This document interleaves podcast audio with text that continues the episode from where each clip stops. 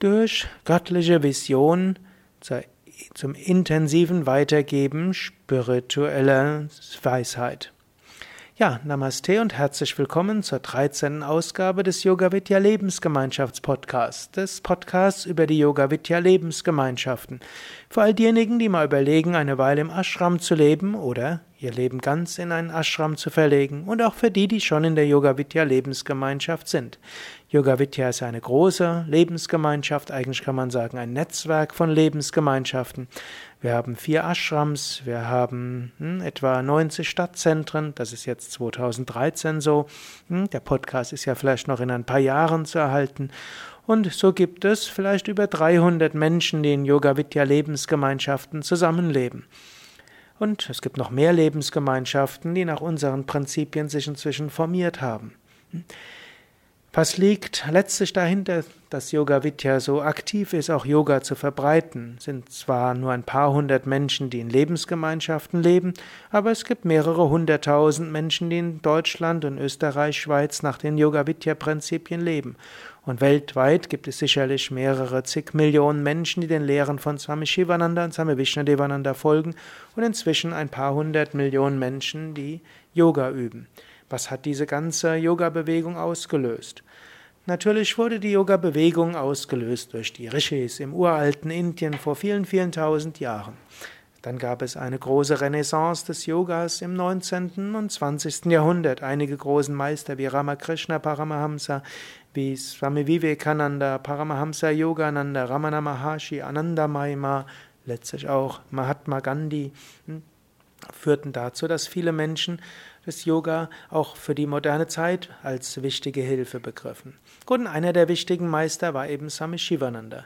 Swami Shivananda war hm, etwa acht Jahre, vielleicht auch länger, zurückgezogen und hatte sehr viel praktiziert. Er hatte, seine, hatte erstmals Schüler abgelehnt und hatte Einladungen abgelehnt, irgendwo Seminare zu halten, würden wir heute sagen, auf Kongresse zu gehen, auf äh, Vortragsreisen zu gehen. Und dann hatte er Anfang der 30er Jahre eine große Vision, und zwar eine Vision von Krishna. Swami Shivananda beschrieb das später in einem Gedicht, was genau gewesen ist. Darüber hat er sich nie so genau ausgedrückt, aber er hat es mal in Gedichtform geschrieben. Er hatte eine Vision von Krishna. Und Krishna sagte ihm, Shivananda, wache auf.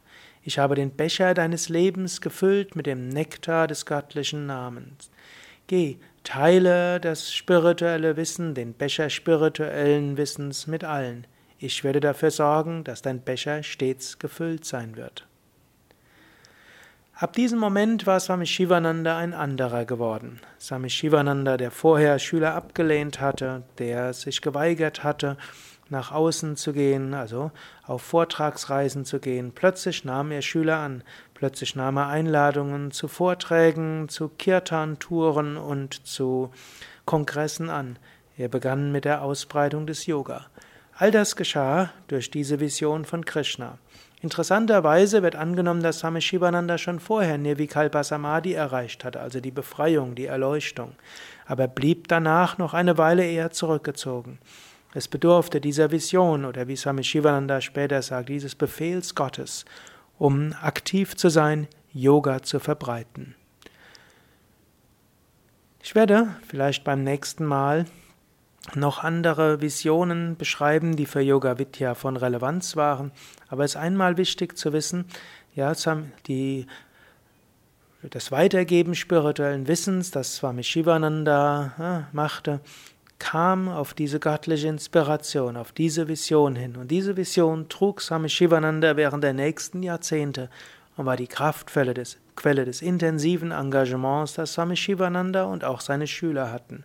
Natürlich, Swami Shivananda war nicht allein und es das heißt, dass gerade ein Swami Paramananda und ein Swami Venkateshananda sehr aktiv waren, um Swami Shivanandas Lehren zu verbreiten. Aber es war diese Energie der Vision von Swami Shivananda. Übrigens an der Stelle, wo Swami Shivananda im Dschungel Anfang der 30er Jahre seine Vision hatte, wurde später der Vishwanath Mandir errichtet. Die zentrale der zentrale Tempel im Shivananda Ashram und kann auch sagen, der ein besonderer spiritueller Kraftort dort. Und mir hat jemand gesagt, genau da, wo dort das Allerheiligste ist, wo also die Murtis stehen, dort war der Ort, wo Krishna dem Swami Shivananda erschienen ist. Und von dort geht weiter diese Inspiration aus. War nicht nur eine Vision Anfang der 30er Jahre, sondern diese Vision hält bis heute fort. Mehr Informationen über Yoga Vidya und das Leben in den Yoga Vidya Ashrams findest du auf unseren Internetseiten unter www.yoga-vidya.de. Oben rechts gib ins Suchfeld ein Gemeinschaft und dort findest du eine ganze Menge über die Yoga Vidya Lebensgemeinschaften.